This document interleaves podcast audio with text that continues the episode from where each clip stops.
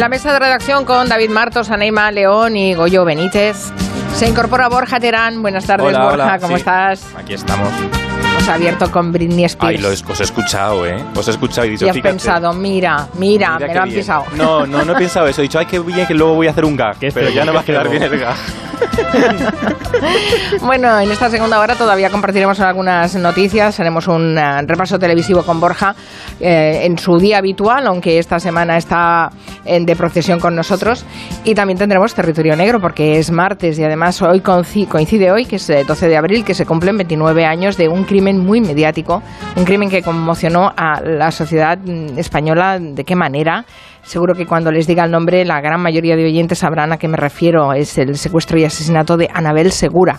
Aquí lo recordáis, fueron, fue un caso tremendo que además se resolvió en parte gracias a la colaboración ciudadana. Así que, bueno, eh, recordaremos ese, ese crimen y, y mm, un poco toda esa investigación que fue un tema tremendo que nos tuvo meses, meses conmocionados. Y tuvo mucho protagonismo la televisión, en aquel Sí. programa Quién sabe dónde, con Paco Lobatón, que, se utilizó también, ¿no? Para una edición, incluso que fue muy televisión, el- fue el primer reality un poco escabroso porque pusieron unas, una silla vacía en el plató esperando a ver si aparecía Anabel Segura en el, en el, en el estudio de Prado del Rey y eso, bueno, era un poco no delicado. recordaba yo eso. Sí, sí, sí, con los con la familia y ahí se emitieron unas grabaciones que eran de los secuestradores, que Sí. se hacían pasar por ella, pero que no eran ellas. Sí, sí, lo, lo escucharemos después cuando, porque forman parte de la investigación y de la instrucción judicial y que se escucharon en el juicio también. Mm. Así que, pero eh, sí, eh, recordaba que había sido muy mediático, pero podríamos decir casi que fue un poco, eh, con ellos, con ello empezó todo, ¿no? Se abrió la telerrealidad se abrió- porque, sí, sí. porque pusieron a toda España a esperar viendo la televisión a ver si aparecía en el plató y habían dejado una silla vacía en, tele- en la televisión pública, ¿no? Bueno, eh, Paco Lobanto ten- tenía buenas intenciones, pero a veces la televisión se nos puede ir de las manos un poco por el espectáculo, ¿no? Sí, sí, sí, es, eh, es verdad. Sí, a veces se nos ha ido de las manos, no es que se pueda, Sí. es que se ha Se ido va, de se- las se nos ha manos. ido muchas veces, Bueno, enseguida hablaremos de, de televisión, pero hom- hombre, a mí me gustaría que recordáramos a Mimi Reinhardt, que a lo mejor ese nombre no les dice nada a ustedes, pero eh, fue la mujer que- a la que el empresario nazi Oskar eh, Schindler, el empresario alemán, eh, ordenó escribir su famosa lista de Schindler, que salvó la vida a, mm, se calcula, unos 1.200 judíos en pleno holocausto. Has dicho bien porque era un empresario alemán y empresario nazi y esa doble condición fue la que hizo que la historia tuviera un interés eh, relevante, ¿no? Relevantísimo. Ha muerto en Israel Mimi Reinhardt a los 107 años, nació con el nombre de Carmen Koppel en Austria en 1915 y se mudó con su familia a Polonia antes de la Segunda Guerra Mundial. Después de la invasión alemana del 39 vivió recluida en el gueto de Cracovia y después fue enviada al campo de concentración alemán de Plaszow. Eso fue en el 42. ¿Y qué ocurrió allí? Pues que Carmen Mimi Reinhardt sabía taquigrafía y empezó a trabajar en las oficinas del campo. Archivos, facturación, llevar mi agenda, taquigrafía, mecanografía, claro. Eh, ¿Qué tal escribe a máquina? Muy bien. Por favor. Allí fue donde entró en contacto y se convirtió en la secretaria personal del empresario alemán Oskar Schindler, que pactó con su contable Isaac Stern la confección de una lista de los judíos que estaban en el campo y que ya trabajaban en su fábrica de munición y que luego se iría ampliando. La lista, eh, bueno, se acabaría incluyendo la propia Mimi dentro de esa lista, ¿no? Y evitó la muerte de cientos de personas. Aseguraba Reinhardt eh, que Schindler no era ningún santo, de hecho, decimos, perteneció al partido nazi, pero que no les trató como escoria y que por eso ya le estaba agradecida. Esta lista es el bien absoluto. Es la vida. Más allá de sus márgenes se abre el abismo. Bueno, evidentemente esta gesta ha pasado a la historia gracias a la película del 93 dirigida por Steven Spielberg. Mimi Reinhardt fue invitada al estreno en Nueva York. Pero cuentan las crónicas que no pudo soportar la proyección completa y que se salió del cine, ¿no? Eh, por cierto, una anécdota sobre aquella película que ganó siete Oscars en el 94, incluyendo el de mejor película. Una de las imágenes icónicas es aquella niña del abrigo rojo que Sí. tanto impresiona al personaje de Liam Neeson, a Oscar Schindler. Bueno, pues esa niña se llamaba Olivia Dabrowska y se llama, tenía en aquel momento tres años, hoy tiene 32, y hemos visto en redes sociales que ha estado trabajando como voluntaria en la frontera entre Polonia y Ucrania, ayudando ayudando a familias de refugiados. En un post de su cuenta de Instagram muestra una ilustración grande que le ha hecho un amigo con esa mítica niña del abrigo rojo y junto al dibujo se lee ella siempre fue el símbolo de la esperanza. Claro, una película en blanco y negro, además ese abrigo rojo resaltaba completamente. Sí. Pues eh, 107 años, Carmen Coppel, eh, conocida como Mimi Reinhardt, la, la mujer que elaboró esa lista. Increíble, pues sí, queríamos hacerle un recuerdo. Vamos a la encuesta científica y a lo que nos quiere recordar eh, Borja Terán. Sí, a ver, porque ¿Qué? hoy voy a seguir con esta semana que estamos haciendo la encuesta. A ver qué propones. Miedo me das. De la penitencia. De la penitencia. Y claro, hoy traigo un homenaje a los pasos, a los pasos de Semana Santa. ¿Ah, Pero sí? claro, lo he, lo he adaptado porque he pensado. Pasos de Semana Santa festiva, porque las Semanas Santas también son muy de ir a venidor, a un local de, de bailar, ¿no? Entonces he traído eh, pasos de baile. Vamos a elegir en la Por encuesta favor. los mejores pasos de canciones con pasos de Bueno, baile. la has pillado un poco, un poco al, al bies, ¿eh? Pero bueno, bueno. Pero a mí me ha gustado la idea. Bueno. Entonces, empezamos con el número uno, el mítico Saturday Night.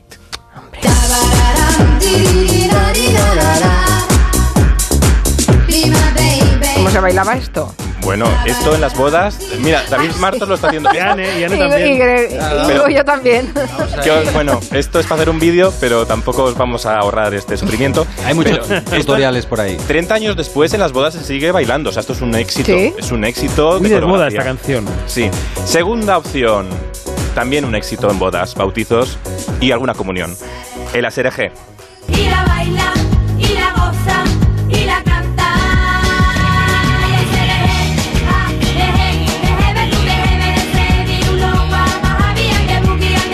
Esto lo teníamos que haber llevado a Eurovisión. Es que fuimos mal. Luego llevamos la canción de. En mi cabeza ha ido, no ha ido, ¿no? No, ha ido otra. No, no que ido, También ¿no? pensaba que había ido. No, también. no, ha ido, no ha ido, pero recorrió el mundo, ¿eh? Esto Sí, fue un... bueno, eh, en Alemania lo siguen bailando. Esto un gran éxito. No comen pipas, pero siguen bailando esto.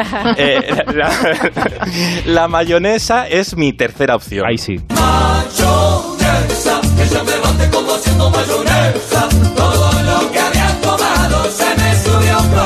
la, la típica, la típica canción con segundas intenciones que no es buena para Semana Santa. Pero la coreo es baratilla, ¿no? La coreo es muy eh, barata, sí, sí. Vamos bajando el nivel. Vamos bajando el nivel a tono con nuestros tiempos actuales, porque acabamos con Follow the Leader. Es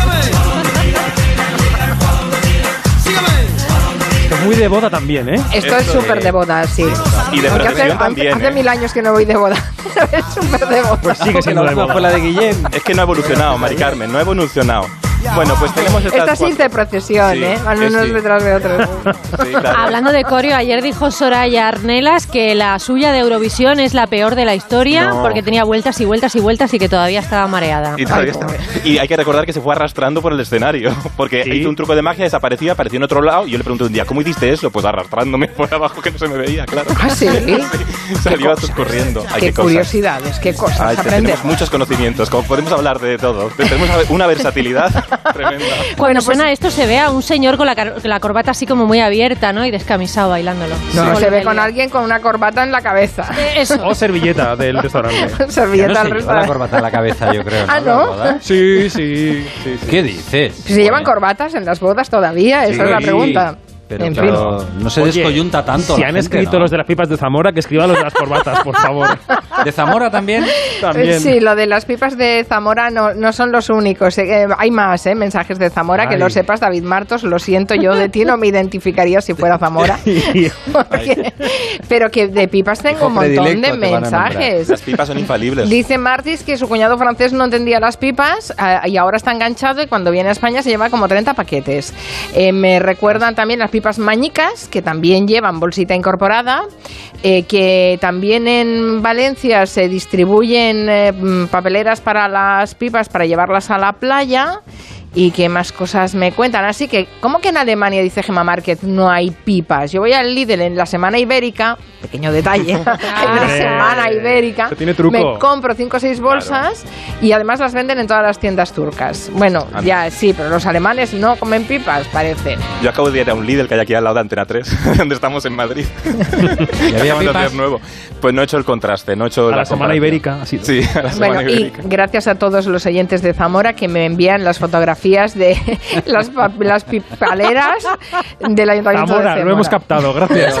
O sea, toda la provincia de Zamora esta tarde Está, está... está, bueno, ¿cómo en está? pie de guerra. Madre de Dios. Por las pipas. Eh, esta semana, de, de eso va a hablar Borja Terano hoy, eh, se celebran los 30 años de Disneyland París, que es un Fíjate. parque temático que sabe utilizar, dice él, muy bien los trucos de la sugestión televisiva. Así que hoy nos llevas Sí. a Disneyland París. Sí, claro, porque he dicho, vamos a recordar lo- eh, las trampas de Disney para que vayamos a sus parques de atracciones, porque Disneyland París cuando se inauguró, ahora hace 30 años, hicieron un programa especial, una gala, una gran gala en televisión española, presentada por Francis Galvez y Ricardo Fernández Teu. Mira, empezaba así aquel programa. Muy buenas noches, señoras y señores, bienvenidos a Euro Disney. Parecía que no iba a llegar nunca, pero he aquí que estamos ya asistiendo al inicio de la ceremonia inaugural del más importante parque de atracciones de Europa.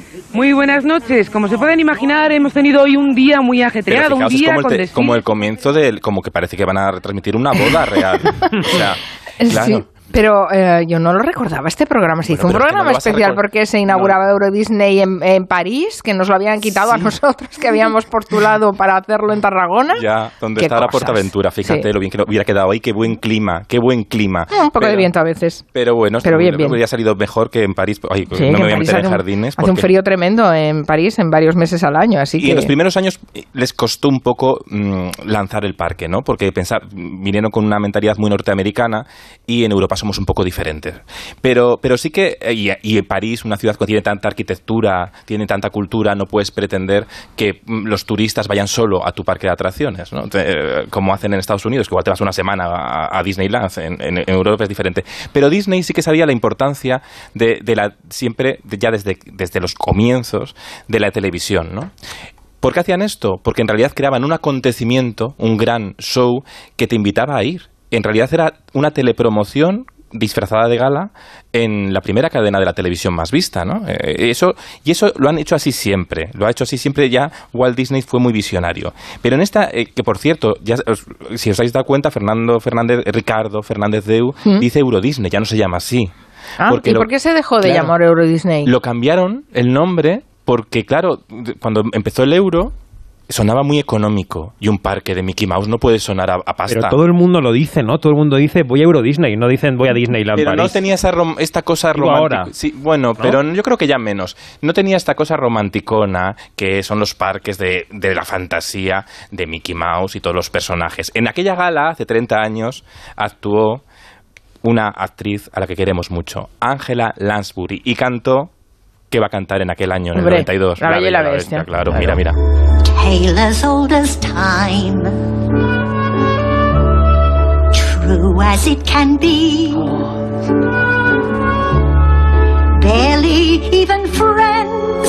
Then somebody bends unexpectedly. ¿Esta canción no ganó un Oscar? Pues ahora mismo no lo sé, pero creo que sí, lo busco. Busca Google. Yo creo que sí. Seguro. Small to say the least. Both a little scared.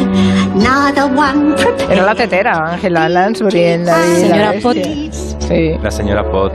Oye, ¿cómo se le ocurrió a Walt Disney crear parques temáticos? Mira, a Walt Disney estaba un día en, lo- en un tío vivo con su mujer y sus hijas y dijo, uy, voy a hacer un parque de atracciones con Mickey Mouse. Y su mujer le dijo, pero si a ti te horrorizan estos, estas ferias que tienen ruido, están sucias, hay gente gritando, tienen muchas luces desordenadas para, com- para atraer la atención. Ya David Marto sabe lo del Oscar. A ver, No, ganó la canción el Oscar, pero la interpretó Celine Dion, porque era la canción del final de la película, de los Ah, créditos claro. que cantaba Celine Dion. Ah, vale. pero vale. porque Ángela Lansbury Algo me sonaba, ¿eh? Suerte, suerte de David Martos. Que de hecho fue un Oscar póstumo para Howard Ashman, que había muerto de sida.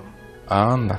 Bueno. Pues mira, me- más cosas que sabemos, está bien. ¿Cuánto dato? Dato. Esto es dato al segundo, este programa. Bueno, pues eh, en- entonces cuando eh, dijo su mujer, ¿no? le, le- le dice, ¿tú cómo vas a hacer un parque de atracciones si son sucios los parques de atracciones?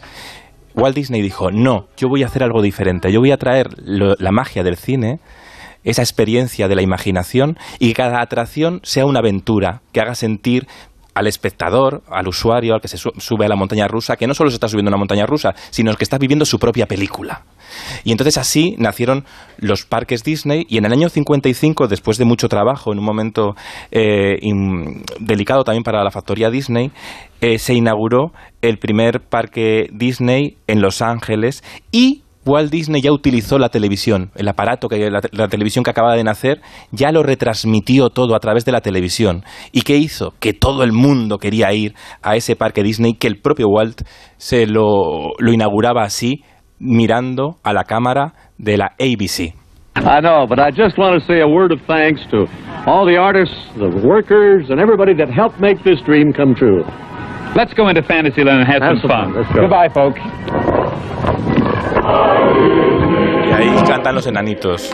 Bueno, ha sido la tele muy importante en la historia de Disney. Tienen hasta canal propio. Imagínate si ha sido importante la televisión. Sí, bueno, ¿qué querías decir? ¿Quieres decir algo? No, David que la? ABC. Que me estás haciendo gestos no, y no no, sé que, qué la, quieres que la decir. ABC ahora es propiedad del grupo Claro, Disney que emite los Oscars y Sí. todo esto. Bueno, claro, ABC lo comprar, bueno, eh, es- ha estado muy fusionado porque Disney siempre ha utilizado los trucos del cine para todo. Si os fijáis cuando entráis a un parque Disney, y si no, a partir de ahora si vais, os voy a contar una tontería. Si os dais cuenta, cuando entráis al parque Disney, eh, entras por un túnel muy feo.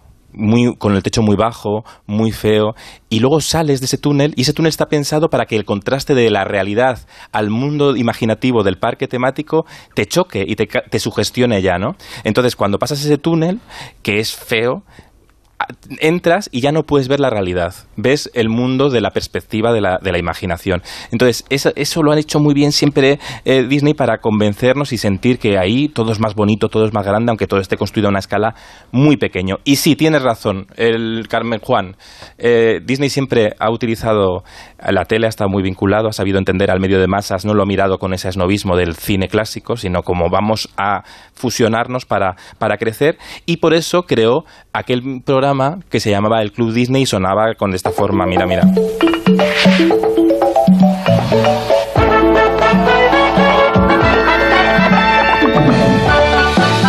Yo, yo, nos- yo oigo esta sintonía y me dan ganas de llorar ahora mismo porque, ¿Por me- porque recuerdo años felices.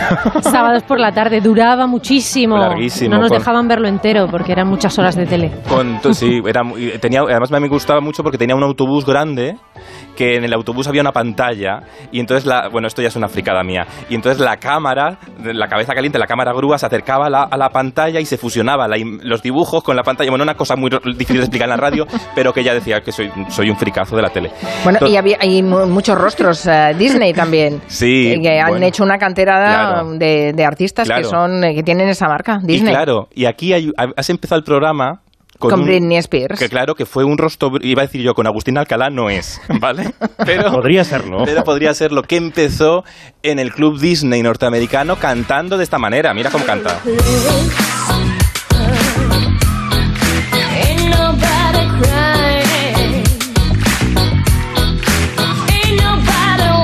Ella ya cantaba con voz de mayor, ¿eh? Sí. ¿Cuántos años tenía aquí? Pues el año 94 es de mi quinta, pues no lo sé porque soy de letras. 14 o 15 por ahí, ¿no? Trece.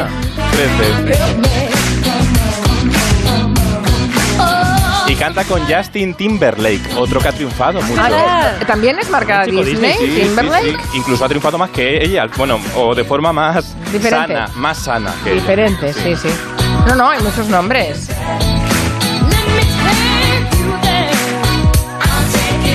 Bueno, pues a ritmo de Britney Spears vamos a resolver esa encuesta científica que nos hace elegir entre las propuestas que hoy son cuatro, que va de pasos, no de pasos de Semana Santa, sino pasos de baile. Vamos con ellas. A ver. Hoy- era... Esto es, esto es, es que, a ver, esto es muy evidente. Por favor. 60,9%. ¿Se- ¿Hoy? ¿Tanto? Sí. Por favor. Solo 17,2. Ah, no nos gusta esta. 3,1. No, no, no. Pues mira, la segunda, eh, 18,8. Por encima de ASRG. O sea, que ha ganado Saturday Night. Por cierto, que hay un oyente que me dice, hablando de el dato, espera que lo voy a buscar, el dato, que yo no recordaba para nada esto. Esa confusión que habéis tenido de si eh, las Ketchup habían estado en Eurovisión o no. Sí, han estado Bueno, después, pues estuvieron en Eurovisión, pero cantaban una canción que se llamaba Bloody Mary. Claro. Bloody Mary, por la que actua- favor. Ah, que la que otro año. La que Claro. actuaba con unas sillas de oficina roja intentaron crear una, una, una coreografía con silla de oficina que no, que no. No funcionó. Yo tengo una pregunta, Borja. ¿En los parques Disney dan bolsitas para las pipas? Pues seguro. En Zamora sí. Yo sé una En cosa. Francia no tienen pipas. Pero chicles no les gusta. Disneyland Zamora. Pero chicles no venden para que no queden por el Claro. suelo manchados. Claro, Si claro. ves a Mickey Mouse allí, imagínate. A mí lo que me impresiona es que toda la gente que trabaja en, lo- en, en Disney, en Euro Disney, Sonríe. tienen la obligación de sonreír. Sí. sí, sí, sí, Claro. va, es- va por contrato. Sí, Pero sí. eso da miedo. Da miedo, sí. A mí me daba mucho miedo, me, me inquietaba. ¿Sabéis que el otro día fue noticia que Mickey Mouse volvía a dar abrazos en Disney Ah. World después de la pandemia? Ah, mira, no Pues está a mí mal. me- yo solo veo muy bien. Abrazadme. Hay una Yo, oyente eh, que es la que, que nos ha contado mm, cosas de las pipas de Zamora, pero que dice que, ojo, no es de Zamora, es de Salamanca. Estás haciendo amigos Basta, a mi por favor. Adiós, adiós, adiós, Adiós. Bueno, adiós, eh, hasta, la- hasta luego. Ahora atentos,